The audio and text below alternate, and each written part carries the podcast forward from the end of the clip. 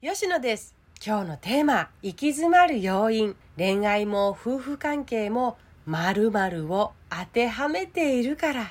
です。あなたは恋人とでも夫婦関係でも外での対人関係でもいいのですが悩み行き詰まり苦しんでいませんか？今日のお話はね熱くそして真面目にお話しします。二部制です。前半は行き詰まる要因。恋愛も夫婦関係も〇〇を当てはめているから。そして次回お届けする後半はあなたは人とうまくやっていけない人なんかじゃない。そこでは夫婦関係においてある男性の言葉を借りて具体的にお話ししようと思います。さあ前半始まります。対人関係。人間関係ですね。行き詰まりを感じていてなんで？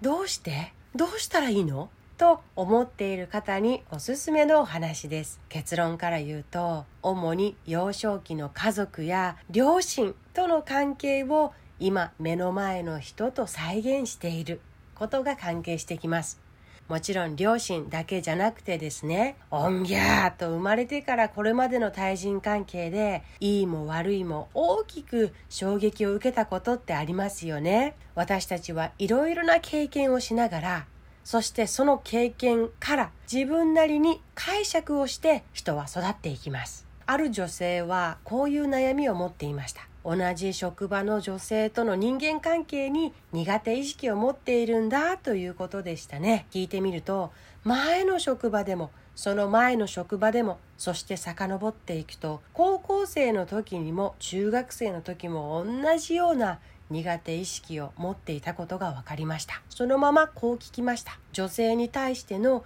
苦手意識を持ったきっかけってあるのってするとこう言いました。小さい頃うちに母の友達や親戚のおばさんたちがよく来ていました。可愛がられていた反面ある人がいなくなるとその人の悪口や陰口をみんなで言っているのを聞いて育ちました。その時思ったんです。悲しいって。女性って本音ではどう思っているのかわからない生き物なんだなって。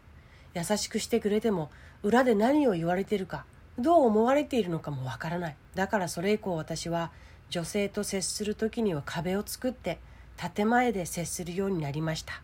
と。それが彼女の現在持つ悩みにつながっていたんですね。しかも彼女の場合苦手意識を持っているのは年上の女性だけなんだそうです。つまり小さい頃に可愛がってくれたそして裏を見て育った人たちですね。その人たちと今自分の目の前にいる職場の年上の女性を重ねて見ていたんです。無意識に。またある男性はこう言いました。もう社長も社員も本当に嫌い。苦手。立場が上だからって見下してる。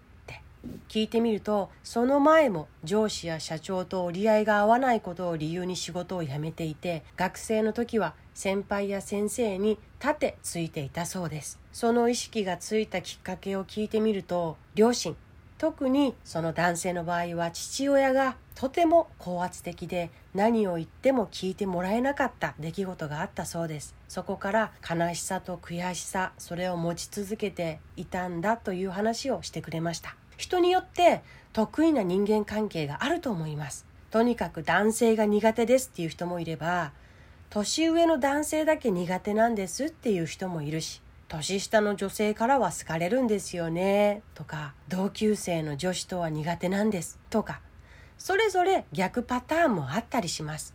もうお分かりだと思いますがそれってざっくり言うと小さい頃の人間関係のパターンを繰り返しているんですね。もうあの時の人が今自分の目の前にいるわけでもないのに今目の前にいる人は常に新たな人間でもあるにもかかわらず自分の中でカテゴリー分けをするわけです。だって自分の知っている対応しかできないわけですから。あ年上男性だ。っていうふうに分かれば自分が年上男性と接してきた人間関係の術をそこでも使うわけです。その原体験はどこにあるの？つまり幼少期の対人関係なんですね。いわゆる家族といった方が分かりやすいですね。あなたはどんな人たちとは仲良くなれてどんな人と仲良くなれないと思ってきたのかその出来事があったと思います。そこからどんな解釈をして今なお持っているのかそれを知ることが今の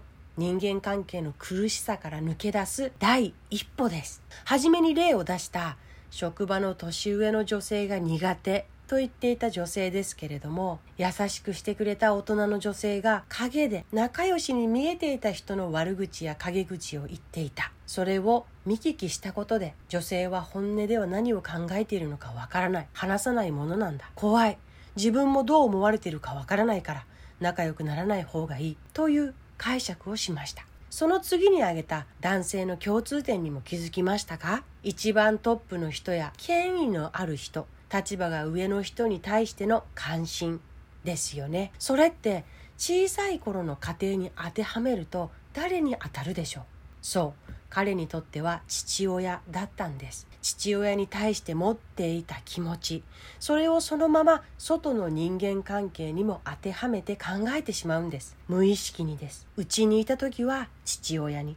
会社に所属すればそのポジションは社長にという認識ですね。そこで一番大事なこと注意してほしいのはそれはこの方々だけが持っている特別な悩みではないということです。みんなそうだということ。私もあなたもあなたの好きな人もあなたの嫌いな人もあなたが憧れているあの人もあなたが可愛がっているあの人もだということです。つまりは自分のことを知って初めて今の人間関係の辛さから抜け出せるということ。逆に言うとそれを知らずして他の場所に行ったり人と付き合ったとしても同じような問題を引き起こしてしまうよというところにあります。もちろん環境を変えるが先かその場で自分を変えるが先か選択肢はあります。けれども最終的には自己理解をしてもう持たなくてもいいと思う解釈を新たに私はこう持ちたい。